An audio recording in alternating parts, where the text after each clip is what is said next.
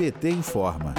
Lula está livre há dois anos, após enfrentar a maior perseguição judicial da história do país, ser condenado sem provas e passar 580 dias na sede da Polícia Federal em Curitiba. O ex-presidente Lula finalmente recuperava a liberdade naquele 8 de novembro de 2019. Um pouco antes, em 30 de setembro, Lula havia recusado a liberdade pela metade e negado a progressão para o regime semiaberto, solicitada pelo mesmo Ministério Público que o havia acusado injustamente. Lula ficou livre 39 dias depois, quando o STF derrubou a prisão após condenação em segunda instância.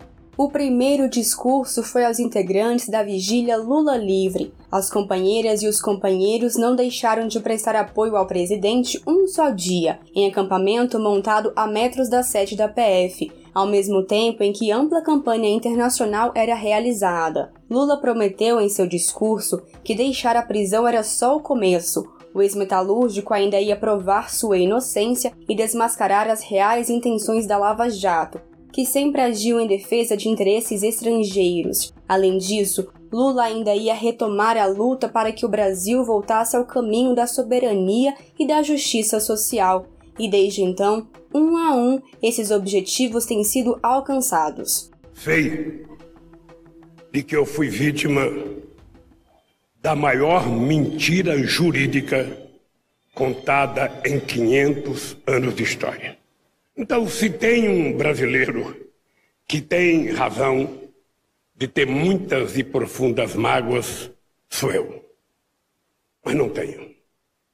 Sinceramente, eu não tenho, porque o sofrimento que o povo brasileiro está passando, o sofrimento que as pessoas pobres estão passando nesse país, é infinitamente maior de qualquer crime que cometeram contra mim.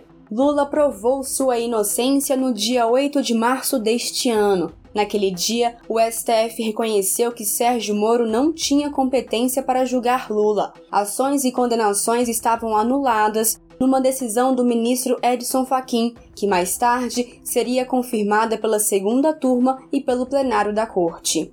Com a decisão, Lula também retomou seus direitos políticos e imediatamente se transformou na esperança da maioria do povo brasileiro de voltar a sorrir. Meses depois, Lula viu a máscara dos procuradores da Lava Jato e de Sérgio Moro finalmente cair.